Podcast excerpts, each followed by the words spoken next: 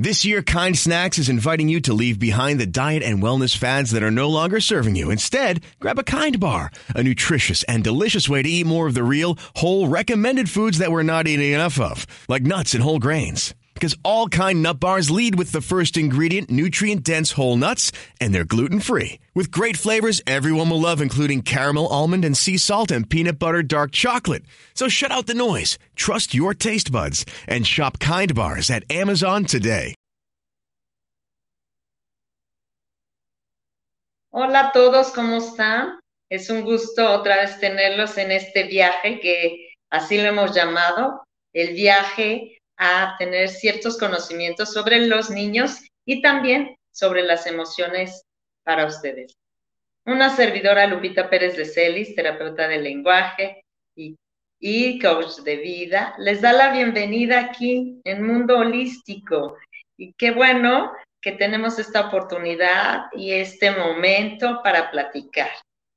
Y pues nada más ni nada menos que el día de hoy tenemos en, nuestro, en nuestra gran aventura un tema muy importante para todos los niños, que es la psicomotricidad. ¿Por qué es tan importante la psicomotricidad? Bueno, esta parte es la que permite potenciar precisamente todas las habilidades motoras, pero están relacionadas con la parte afectiva también porque a través de, eso se van relacionando. Y son actividades para estimular esa parte tan significativa que es en los niños, como es el movimiento. Ese movimiento que te va a dar un entorno, que te va a dar un, un saludo, que te va a dar todo este esquema que tienes a nivel corporal, se te va a ir involucrando con el mundo que tienes alrededor. Y pues sí, esto ocurre entre el nacimiento, que son los cero años, hasta la edad que es importante, que es donde se desarrolla más, que es los tres años. Y ahí es donde, como les digo, hay un desarrollo motriz muy importante, cognitivo, comunicativo, afectivo. Ya ven que no me he cansado de decirles que la parte afectiva, que es la relación que se tiene, el contacto con el niño, en el cuerpo, en su cabecita, en el momento de amamantarlo, es muy importante porque está, te está dando cierta cuestión de tranquilidad y esa conexión afectiva que tiene con mamá o bien con papá, como les hemos dicho, estimulando con las palabras, con las actitudes que tiene también de tono de voz, etcétera. Entonces, pues ahora sí que es la parte que nos va a dar el contexto que va a tener este pequeño. Por eso es bien importante que esta es la técnica que ayuda a todos los niños, a todos los bebés, por decirlo así, a dominar esos movimientos corporales y de una forma sana, divertida, que es el aprendizaje que va a tener día con día desde el momento en que llega con mamá. Entonces es todo el momento en que los niños juegan, brincan y aprenden mediante este movimiento y, como les digo, relación con los demás, no nada más con los de la familia. Posteriormente vas a verlo en la interacción con los primos o con los niños en el parque o cuando ya van al kinder. Los psicólogos infantiles dicen que es, muy importante esta, esta cuestión. Pues sí, porque entre ellos dan la fortaleza al cuerpo y es la constancia y la resistencia tanto de la energía, de la agilidad, esta coordinación, este control de cuerpo, la postura, da la velocidad, dan las respuestas a todo lo que es el equilibrio, tanto como vamos a hablar del equilibrio estático como el equilibrio dinámico. Y entonces, esto es lo que los psicólogos pues le dan mucho hincapié y ahora sí que se sugieren muchas actividades para que tú en casa puedas apoyar y puedas estimular desde recién nacido a tu bebé. Y viendo las etapas del desarrollo de un niño, que cuando nace el niño todavía no ve bien, ve ciertas cuestiones, bueno, pues a lo mejor ir poco a poco haciendo los movimientos para que el niño vaya siguiendo hasta con un objeto, con un sonido, eh, y la cabecita la vaya volteando. Esto también te está dando a mí como terapeuta del lenguaje la parte importante de cómo está escuchando el pequeño. Si la haces para acá y no voltea, bueno, ya te está denotando algo. Entonces, ir haciendo estos ejercicios y también para que él vaya teniendo esta fortaleza en el cuello que posteriormente te va a dar la posición para que él pueda ir enderezando la cabeza. La cabeza se va a enderezar y ahora cada día, digo yo, traen chip, porque lo ves que, que rápidamente, a veces en el, en el, en el momento del nacimiento, ya en el hospital, estás notando cómo los niños ya se empiezan a mover todavía más.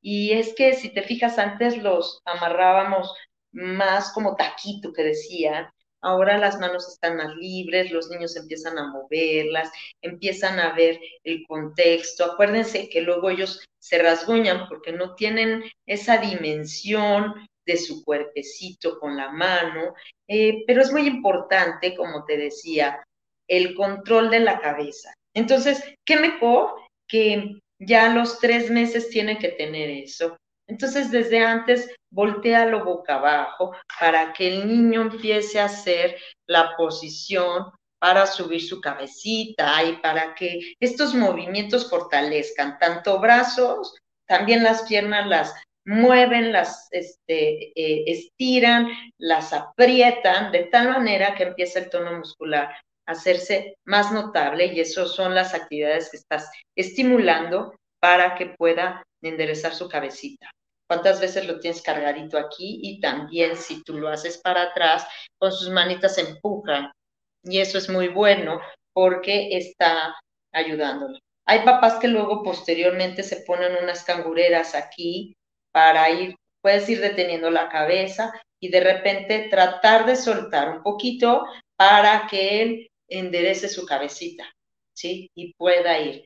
Muchos de estos bebés obviamente están en la cangurera viendo hacia ti Ah, no es recomendable que los voltees a muy temprana edad porque la cabecita pues igual y no se puede, ¿no? Pero eh, por lo mismo hay que tener cuidado porque van muy sentaditos. Entonces, ir viendo que ya tengan esa fortaleza de piernitas para que ya puedan mover bien la cabeza. El sentarse, el sentarse se da más o menos a los seis meses. Entonces, es, es muy bueno que tú ya empieces desde antes a poner fuerza en las piernas, que hagas ejercicios, que lo muevas, que lo trates de rodar, aunque él todavía no rueda, pero que le pongas las manitas para que él empiece como a moverse. No es tanto que ruede, ruede, sino que empiece a moverse de un lado a otro para que pueda tener esa fuerza y tono muscular para que pueda desarrollar mejor sus piernas. Y ya posteriormente ya sentarse. Entonces ya puedes cargarlo muy bien ya de frente también a lo que es tu cangurera o bien eh, sentarlo ya en una sillita. También existen algunos eh, que, se, que se mueven un poquito, unas sillas que se mueven y que empiezan a girar. Esas son también muy buenas porque el niño toca un poquito y aunque no esté eh, caminando, puede tocar con su piecito y se empieza a girar la silla y le da un poquito de mayor movimiento y diversión. Como te digo, todo esto es para hacerlo divertir. El niño avienta el, objeto, él cree que desaparece y él está jugando contigo a tirarlo para que lo recojas y ver cómo cae, ver que, que ya no está. Ya posteriormente va a entender que tú lo escondes atrás y él este, con el sonido lo va a seguir. Al principio lo vas a poder esconder y el niño piensa que ya no está, pero si tú se lo enseñas y lo tiras, él inmediatamente va a estarlo buscando. Esos son ejercicios importantes que puedes ir haciendo y que te van a ayudar. También tienes eh, ya posteriormente, empieza la etapa de los eh, movimientos más de pierna, ya puedes usar un poco más el brincolín, a los nueve meses ya empieza a pararse más. Entonces en la cuna, ya cuando se empieza a parar, eso es muy bueno porque ya tiene mayor tonicidad, mayor fuerza, tanto en brazos como en piernas, ¿sí? Y ya empieza a lo mejor a pararse y se cae, pararse y se cae, pero no, no es otra cosa más que irle dando esa fuerza. Ya lo puedes girar más, ponerlo para que él gire y tener mucho cuidado en poner objetos como algunos buenos cojines, porque a veces pensamos que, que, no, no se gira, pero hay niños desde temprana edad que a veces ya se están girando. Entonces, tratar de que siempre lo pongas, le pongas los cojines, no subestimes el desarrollo de tu pequeño. ¿sí? Estos, todos estos ejercicios que te estoy platicando están en la etapa de su desarrollo, pero son ejercicios que le llamamos de coordinación motora gruesa, porque son todos con su cuerpo, ¿ok? Y es el que se está relacionando. Ya después, a lo mejor ya en su barandal, puede ir caminando para que él se vaya dando ese movimiento en toda el barandal. Entonces está excelente y así puede desarrollar mejor esa parte del movimiento de mover un pie con el otro y a lo mejor ya le tomas la manita e ir caminando con él hacia adelante o hay unos tirantes que también te pueden ayudar. Los brincolines ayudan mucho, también anteriormente de esta, de esta edad unos seis, siete meses, ya puedes irlo poniendo en la carriola. Hay algunos que, que, dicen que sí, hay otros que dicen que no. Y obviamente no pases por alto a los nueve meses la parte que es más importante, que es el gatillo, ¿sí? A lo mejor dices, bueno, pero si no gatea. No, claro que sí, es la mayor coordinación porque es pie, mano, pie, mano, pie, mano, como la natación, que también posteriormente te recomendaré.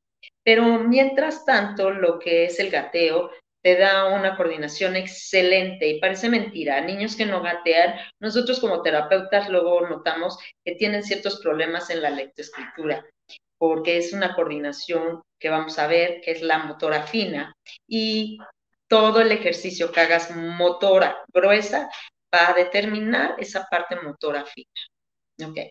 Entonces el gateo es bien importante, Mm, hay mamás que les compran hasta rodilleras, hay mamás que, bueno, los traen en pantalón viejito para que gateen, y hay unos que agarran una velocidad y espeluznante. Ya aquí los niños ya están girando, ya pueden girar bastante bien, y esas son las actividades que puedes ir viendo de acuerdo a la edad.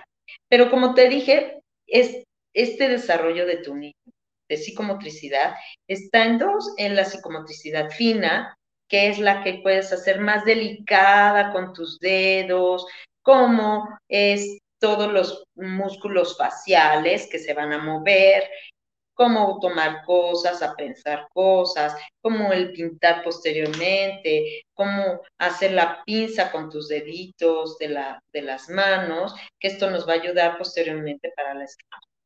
La motora gruesa, como dijimos, es toda la parte de movimiento corporal, fuerte, el correr, el saltar, el brincar, el jugar con la pelota, el aventarle, el cachar, en fin, todo eso que puedes hacer con cualquier parte de tu cuerpo, ya sea con la cabeza, con los brazos, con los pies, piernas, etc.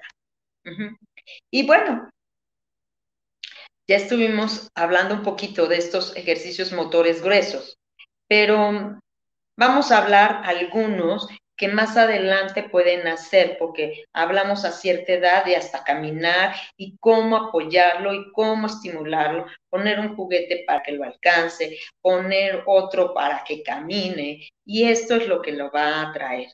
Estimularlo también con sonidos para que posteriormente empiece a balbucear y empiece a mover. Vamos a ver esos movimientos eh, faciales que también son importantes colocarle aros para que él pueda este, eh, meterlo a lo mejor en un palito o si crees que en una botella que no se mueva. Está eh, muy bien que tú lo hagas a cierta distancia para que él trate de meterlo. no muy lejos porque está pequeño y así él puede ir midiéndose un poquito. Hacer un circuito en el suelo, como le hacen también en la escuelita, en el donde debe de de, gatear, luego debe de empujar una pelota, luego debe de, eh, a lo mejor ya es más grande, puede brincar, si es pequeño, pues darse una vuelta y con eso lograste tu circuito. Si es más grande, como te digo, pues puedes ponerlo un, un hilito para que él camine un piecito adelante, otro atrás, un piecito adelante, otro atrás, tratando de hacer este equilibrio dinámico y si quieres el estático, que se pare en un solo piecito, aunque se caiga, pero no importa, lo estás logrando y estás eh, teniendo también ese control y ese tono muscular para fortalecer sus piernas.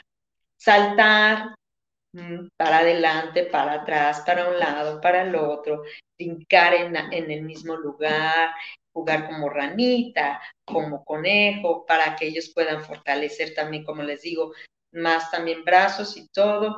Puedes bailar con ellos, es genial. Aparte de que estás estimulando el ritmo, estás estimulando también, obviamente, todos los movimientos y empiezas a ver cómo se mueve él y cómo baila y a lo mejor son canciones que, como les he dicho, o bien que están de moda o eh, tienes algunas guardadas que te han recordado tu niñez y las puedes ocupar. Esto es divertidísimo porque yo he tenido niños en la terapia y bueno, realmente logras una risa, logras este, ver cómo se ríen cuando tú te mueves y ellos se divierten muchísimo. Eh, muchos de estos circuitos también los puedes hacer o en un jardín o en el patio de tu casa o a veces también en el pasillo si es que no tienes un espacio, puedes hacerlo de manera recta para que ellos puedan divertirse todavía más. Bueno, pues no nada más eso, ya los más grandes pueden jugar a las, a, todas, todos los juegos de ronda te van a dar el ritmo y te van a dar ese movimiento que estamos esperando, esa cuestión, ya vas a interactuar con ese lenguaje, ya te van a cantar y la sociabilización con otros niños. ¿Te fijaste todo lo que envuelve la psicomotricidad ya que es un niño más grande? Ya que lograste todo eso, ya viste que puedes hacer una ronda y eso va a ser muy divertido. Si puedes, ya también con ellos puedes girar como troncos para que a ver quién hace una carrera y llega primero hacia un lado.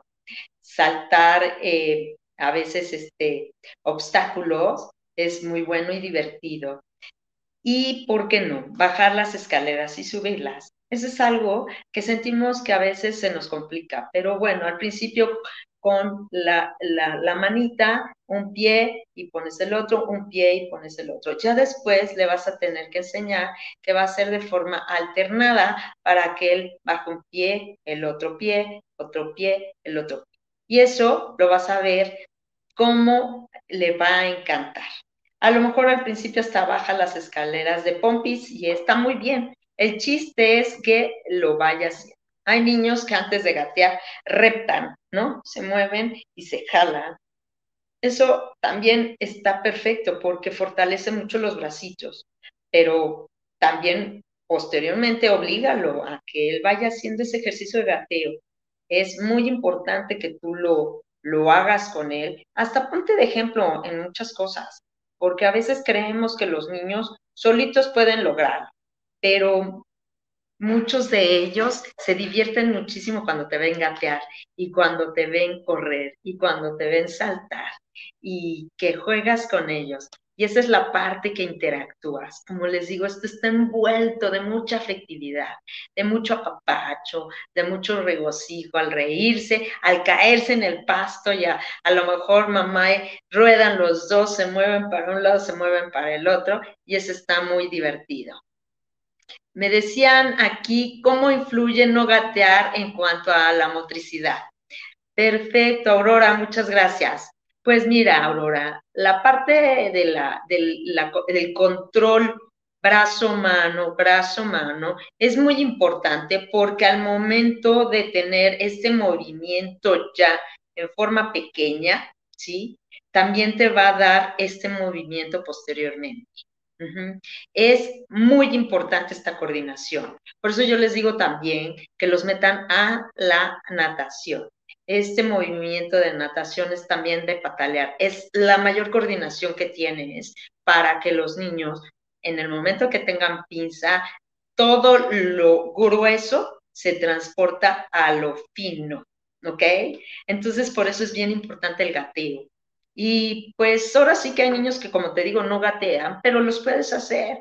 Hay mamás que me han dicho, Lupita, no gateo, definitivamente no gateo. Entonces, mételo a la natación.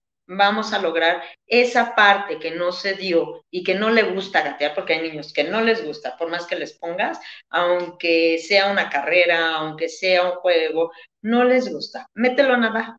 Es el mismo movimiento, pero vas a matar un pájaro de dos tiros tienes tu control motriz de coordinación eh, alternada, pero también vas a tener entonces tu seguro de vida que se llama, si se cae al agua, no pasa nada, ya vas a ver flotar. Entonces, esa es mi recomendación que te doy, Aurora, porque sí influye todo lo grueso, todo el control postural que tengas, el de arriba, abajo, todo lo que te estés asociando con tu cuerpo, va a influir precisamente para tener un mayor control en letra, en lectura, todo se va a estar relacionado. Por eso van de la mano. Y bien, pues vamos viendo ya un poquito de estos, de esta motricidad fina que como les dije, es la parte más pequeña, que es como puedes ensartar a lo mejor cuentas, puedes meter en un listón algunos, este, eh, ¿cómo se llama? Fideos gruesos, ¿no? Para que puedan ellos sacarlos, etcétera. Es decir, que influye en la lectoescritura, sí. Toda la psicomotricidad influye. Perdón, em, quise decir, el equilibrio influye en la lectoescritura. Sí, el equilibrio dinámico y estático te ayudan también para que los niños tengan un mejor control postural. Hay niños que se están moviendo y que luego se están cayendo de la silla, que no están quietos, etcétera, y que los ves que no tienen ni tono postural. El que tú hagas tus ejercicios de equilibrio, estimulas oído, porque adentro tienes tu laberinto, más aparte el control postural. ¿Ok? Por eso todos los ejercicios ayudan muchísimo.